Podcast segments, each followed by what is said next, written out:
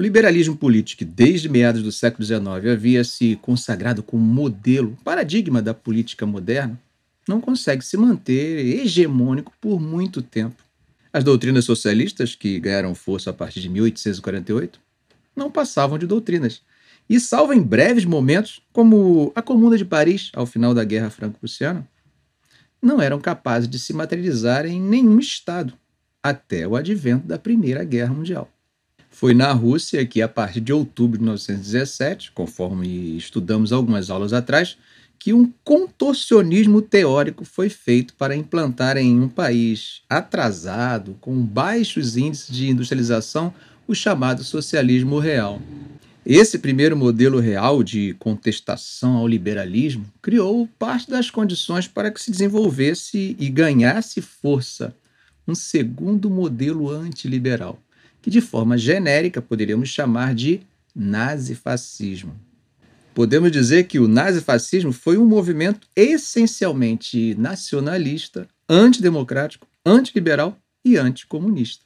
E para não corrermos o risco de anacronismo, temos que circunscrevê-lo ao seu tempo histórico, ou seja, estruturou-se entre o final da Primeira Guerra Mundial e o final do Segundo Conflito Mundial em 45.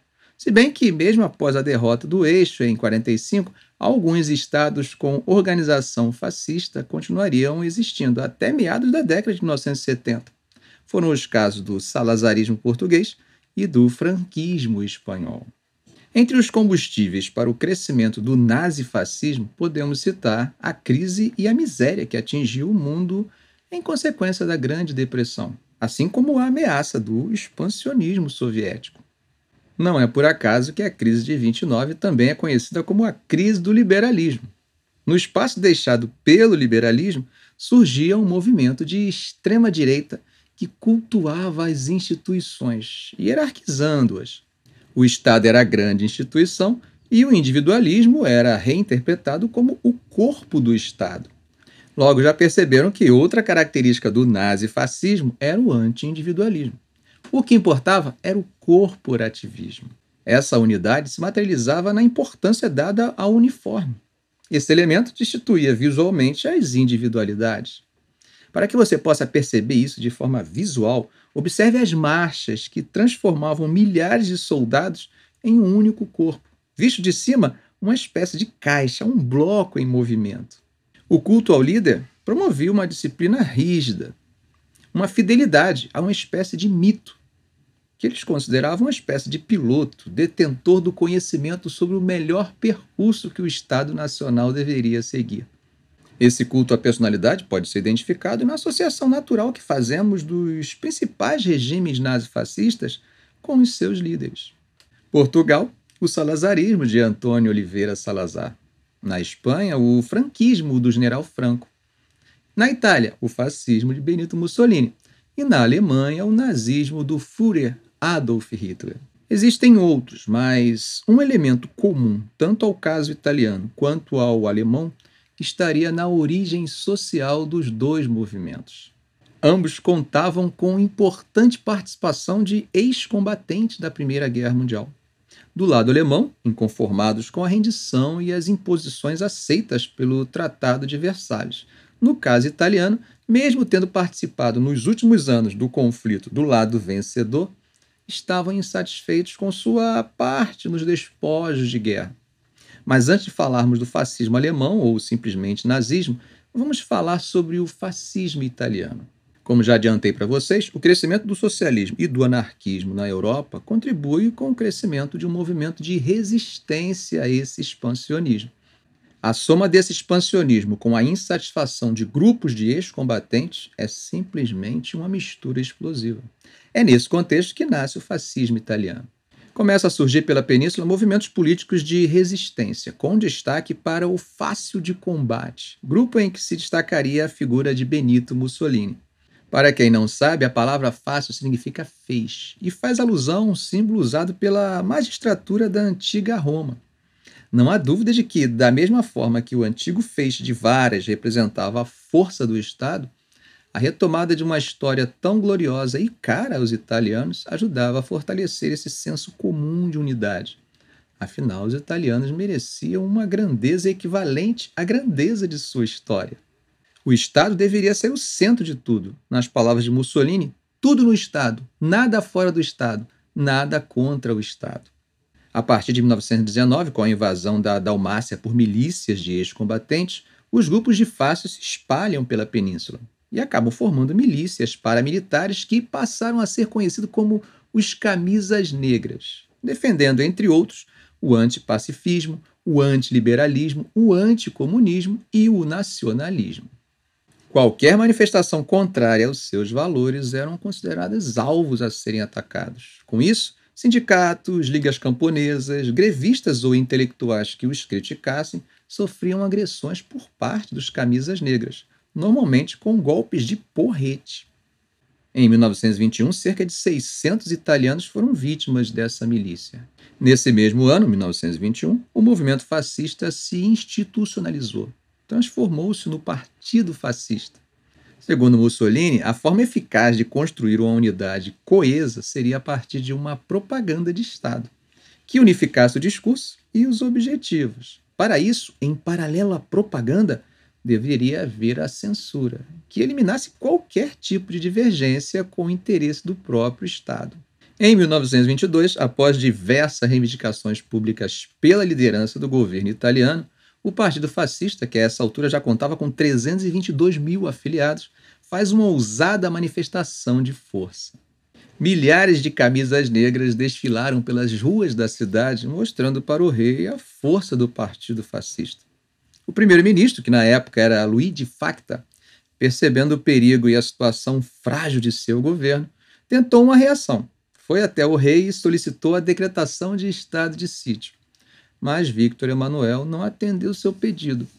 Não teve outra alternativa que não fosse o pedido de demissão. Adivinha quem assumiu o cargo de chefe de governo que ficou vago? Isso mesmo, Benito Mussolini. Nos primeiros dois anos, Mussolini procurou manter certa conciliação, sem confrontar o rei. Enquanto isso, formou o Conselho Fascista, que de forma secreta se reunia para formular as diretrizes que deveriam ser implantadas no governo. Numa espécie de eleições do cacete, em 1924, o grupo ligado aos fascistas conseguiram dois terços das cadeiras do parlamento. Mas, professor, ninguém fazia denúncia? Não havia oposição? Eles tinham umas técnicas especiais para manter qualquer oposição em silêncio. Por exemplo, o deputado oposicionista Diácono Matteotti fez um discurso histórico no parlamento denunciando as fraudes que haviam ocorrido nas eleições de 1924. O parlamentar apresentou provas e, de forma categórica, exigia a anulação do pleito. O que vocês acham que aconteceu? As eleições foram anuladas? Nada. Poucos dias depois do discurso, ele foi sequestrado. Que trágico, né? Será que pediram resgate? Não. Três meses depois, seu corpo foi encontrado sem vida. Daí em diante, a repressão somente aumentaria, culminando em 1925 com a implantação da ditadura unipartidária, tornando o Partido Fascista o único partido da Itália. Com a implantação da ditadura, foram criados tribunais para julgar crimes políticos foi instaurada a censura, que controlava e orientava a imprensa, a produção cultural e até mesmo o lazer dos italianos. Em 1929, uma antiga questão que perdurava desde a unificação italiana foi finalmente resolvida, a chamada questão romana entre o Estado italiano e a Santa Sé. Por intermédio do Tratado de São João Latrão, a Igreja passava a reconhecer o Estado italiano, recebendo em contrapartida a soberania sobre um pequeno enclave dentro da cidade de Roma. Nascia o menor Estado do mundo, o Estado do Vaticano. Além disso, a religião oficial da Itália passaria a ser o catolicismo. Essa última concessão deixou de existir na década de 1970 do século passado, quando o tratado foi reformado e a Itália passou a ser um Estado laico.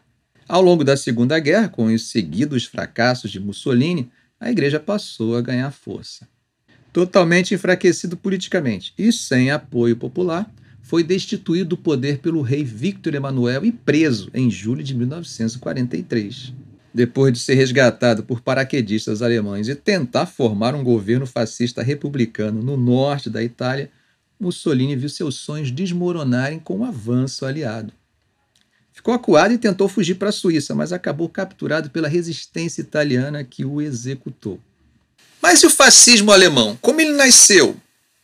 De forma muito parecida ao surgimento do fascismo italiano, o surgimento do nazismo alemão surge da desastrosa participação do Império do Kaiser no conflito. A humilhação imposta ao país pelas cláusulas do Tratado de Versalhes, a transformação do Império em República, a República de Weimar, a grave crise socioeconômica do pós-guerra, tudo isso pode ser apontado como ingredientes dessa desastrosa receita que foi o nazismo. A formação do novo Estado resultava da aprovação de uma Constituição em 1919, a Constituição de Weimar. Considerada uma Constituição moderna para a época, era, junto com a Constituição mexicana de 1917, as primeiras cartas magnas a preverem direitos humanos de segunda geração, aquilo que poderíamos chamar de direitos sociais. Parece tudo bonito, moderno, né? Mas os alemães, em geral, não tinham muito orgulho dessa república, principalmente os ex-combatentes, que questionavam a rendição.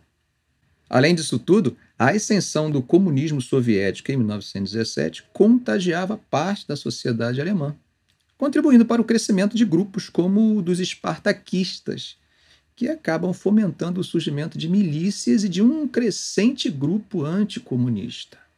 Em 1919, na cidade de Munique, nacionalistas, entre os quais o próprio Adolf Hitler, fundam um partido totalitário, nos moldes dos grupos fascistas italianos. Lembram que no caso alemão os fasces de combate se transformaram em partido?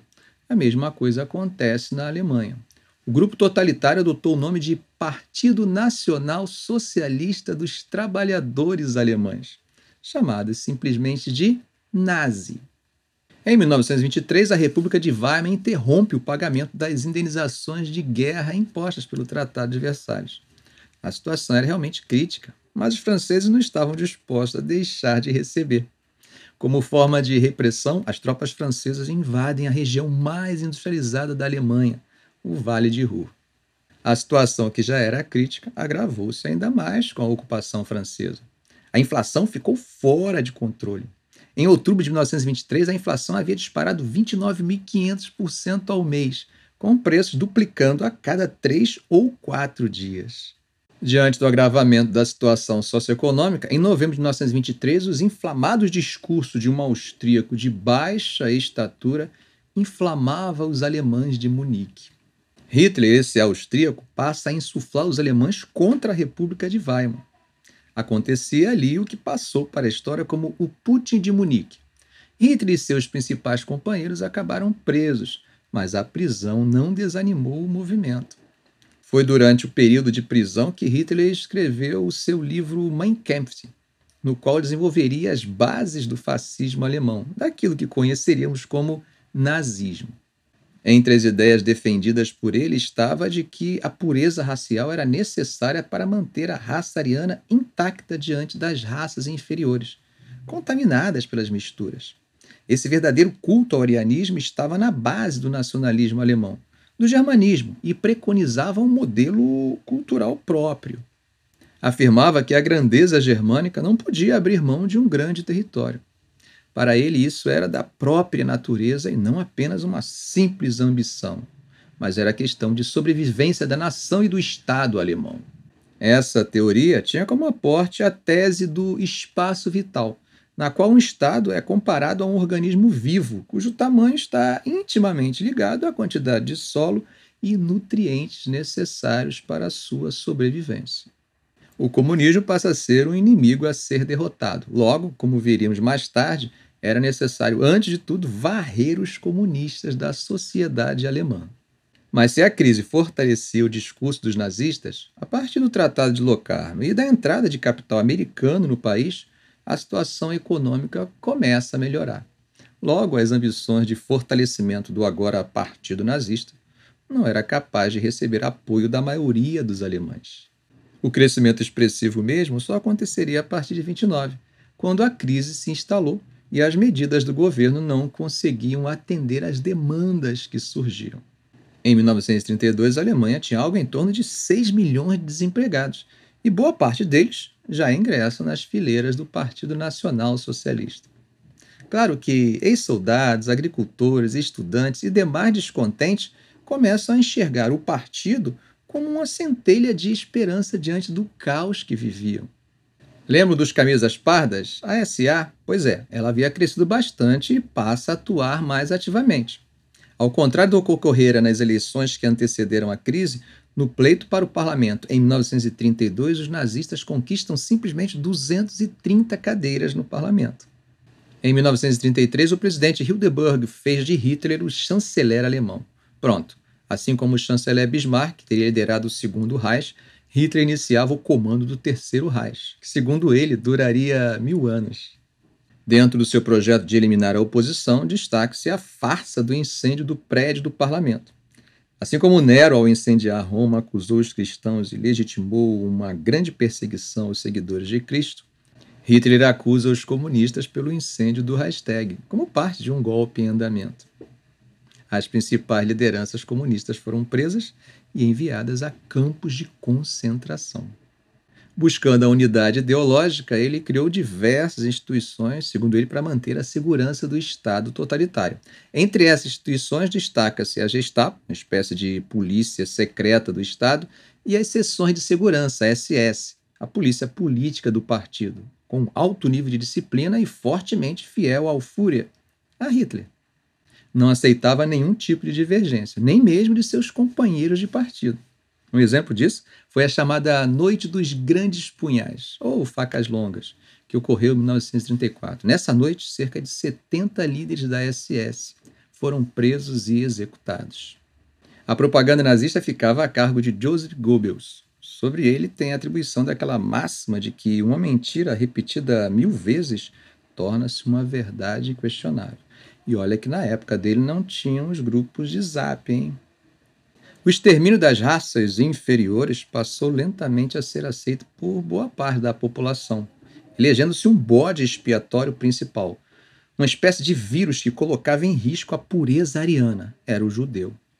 A alegada superioridade ariana também levava em conta a cultura, que deveria ser cristã e atender aos interesses do Estado. Não é por acaso que a famosa escola de arte Bauhaus foi fechada definitivamente em 1933. Intelectuais, acadêmicos, cientistas, não importava a qualidade de suas obras e de sua produção. Se não submetessem aos ideais e projetos nazistas, eram perseguidos. Grande parte desses cérebros acabaram migrando para a América. Negros, homossexuais, testemunhos de Jeová, ciganos estão entre os grupos perseguidos pelo Estado nazista. Se você quer ter uma pequena noção de como era a realidade, o dia a dia dessas populações, eu te indico o livro O Diário de Anne Frank, um documento primário sobre o cotidiano de uma adolescente judia e de sua família tentando sobreviver ao antissemitismo nazista. Infelizmente, Anne não sobreviveu ao Holocausto, morrendo em um campo de concentração. Mas seu pai, o único sobrevivente da família, encontrou o diário e publicou. Com a aproximação da derrocada militar de Hitler frente ao avanço das três frentes, como estudaremos em nossa aula sobre a Segunda Guerra Mundial, Hitler lança a chamada solução final. Na verdade, desde 41 já se falava naquilo que chamaram de solução final para os judeus, mas a partir de 42, documentos são emitidos para instruir os agentes do Estado sobre o envio e a reunião dos judeus em campos de extermínio. Esse desejo de morte que Hitler nutria pelos judeus era anterior à sua chegada ao poder. Em seu próprio livro, o Mein Kampf, ele falando sobre os judeus afirmou lamentar que no início ou durante a Primeira Guerra Mundial 12 ou 15 mil dos judeus malfeitores, que segundo ele estavam a corromper a nação, não tivessem sido submetidos a gás venenoso no momento certo. Agora, no poder, ele queria pôr em prática o seu projeto. Assim como ocorrera com Mussolini na Itália, o fascismo alemão se apresentou como uma ameaça tão grande para a humanidade que foi capaz de unir comunistas e liberais na luta contra a ameaça nazista. Hitler, que dizia que o Terceiro Império, o Terceiro Reich alemão, duraria mil anos, não foi capaz de assistir seus sonhos desmoronarem a cada disparo da artilharia russa que avançava sobre Berlim. Ficamos por aqui, mas antes de irmos, como já é de costume, vamos fazer uns exercícios para testarmos o nosso aprendizado. Vamos lá? Essa atmosfera de loucura e irrealidade criada pela aparente ausência de propósitos é a verdadeira cortina de ferro que esconde dos olhos do mundo todas as formas de campos de concentração. Vistos de fora, os campos e o que neles acontece só podem ser descritos com imagens extraterrenas, como se a vida fosse nelas separada das finalidades deste mundo. Mais que o arame farpado, é a irrealidade dos detentos que ele confina, que provoca uma crueldade tão incrível que termina levando à aceitação do extermínio como solução perfeitamente normal. Ana Arendt, Origens do Totalitarismo. A partir da análise da autora, no encontro das temporalidades históricas, evidencia-se uma crítica à naturalização do da alternativa A, ideário nacional que legitima as desigualdades sociais. Alternativa B, alienação ideológica justifica as ações individuais. Alternativa C. Cosmologia religiosa que sustenta as tradições hierárquicas. Alternativa D. Segregação humana que fundamenta os projetos biopolíticos. Alternativa E. Enquadramento cultural que favorece os comportamentos punitivos. Dê uma pausa, leia com calma. Vou passar para o gabarito em 1. Um. 2, 3, 4, 5. Alternativa D. Os campos de concentração foram criados na Alemanha nazista para a destinação das chamadas subraças, judeus, ciganos, africanos, classificação criada e difundida por Hitler. Nesse sentido, sua legitimação enquanto política de Estado nada mais é do que a legitimação da segregação humana. Vamos à próxima? A ascensão dos regimes totalitários na Europa das primeiras décadas do século XX teve o amparo de milícias que arregimentaram uma legião de indivíduos de ordem social heterogênea. Dentre esses grupos destacam-se Alternativa A, a Tropa de Proteção SS, que foi uma organização paramilitar incumbida de organizar as manifestações de massa em apoio ao nazismo. Alternativa B, os camisas negras, que organizavam ações violentas, intimidação e assassinatos contra opositores de Mussolini. Alternativa C. A Seção de Assalto, SA, que foi uma organização paramilitar responsável por assegurar os interesses nazistas nos territórios ocupados. Alternativa D. As falanges espanholas, que foram empregadas na realização de atentados contra monarquistas e membros da comunidade judaica. Alternativa E as milícias salazaristas que atuavam para garantir a resistência contra os interesses portugueses na Ásia. Dê uma pausa, vou passar para o gabarito em 1, 2, 3, 4, 5. É a letra B. Os regimes totalitários surgiram na Europa logo após o fim da Grande Guerra, 1914-1918. A primeira experiência de Estado totalitário ocorreu na Itália na figura de Benito Mussolini, o Dulce, que o Dulce, que chegou ao poder em 1922 após a marcha sobre Roma. O Partido Nacional Fascista era militarizado, possuía milícias que davam apoio ao partido, eram os camisas negras. Essas milícias caracterizaram os regimes totalitários, praticavam intimidações, ações violentas e assassinatos. Vamos à próxima. Tendo subido os degraus da democracia, Hitler jogou a escada fora. De 1919 a 1933, a Alemanha viveu sob o signo da República de Weimar, primeira experiência democrática da história alemã. Junto com a República de Weimar nasceu o Partido Nazista, que pregava, entre outras coisas, a existência da raça ariana, o nacionalismo exacerbado, o totalitarismo e o anticomunismo. Em 1932, o Partido Nazista conquistou democraticamente 230 cadeiras no parlamento e Hitler foi nomeado chanceler. A partir daí, houve um espiral totalitarista que resultou na Segunda Guerra Mundial. A ponte dentre as alternativas abaixo, aquela que explica a ascensão democrática dos nazistas ao poder. alternativa A. A Revolução Russa de 1917 já havia instaurado o comunismo em países como a Polônia, a Hungria e a Tchecoslováquia, e continuava avançando em direção à Europa Ocidental, causando medo na população alemã, que resolveu eleger um partido claramente anticomunista. Alternativa B. A grave crise econômica iniciada com, Com a queda da Bolsa de Nova York em 1929, aumentou ainda mais o sentimento de humilhação imposto pelo Tratado de Versalhes, gerando em grande parte da população o desejo de um líder carismático capaz de resgatar a honra nacional. E isso justificava a escolha de um partido ultranacionalista que promulgava a existência de uma raça superior. Alternativa C. A morte do presidente alemão Paul von Hindenburg levou à necessidade de escolher outro líder carismático, com a capacidade de resgatar a honra nacional. Hitler, do Partido Nazista, personificava esse líder. Alternativa D. O fascismo na Itália, um regime claramente ditatorial, estava se expandindo por outros países da Europa, como Portugal, Hungria e Polônia. Isso amedrontou a população alemã, que optou por eleger democraticamente o Partido Nazista. Alternativa é o sucesso da Guerra Civil Espanhola, que derrotou o socialismo naquele país com o apoio do Partido Nazista, trouxe esperanças ao povo alemão, que resolveu eleger seus integrantes.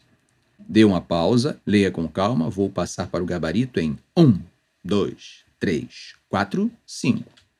Alternativa B. Após o fim da Primeira Guerra, com a assinatura do Tratado de Versalhes, a Alemanha entrou numa espiral de crise que abrangeu vários setores do país política, economia, sociedade, etc.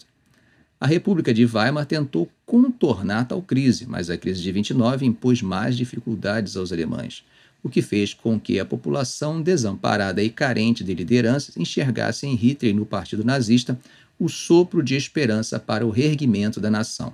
Esse conjunto de fatores explica a ascensão democrática do nazismo ao poder.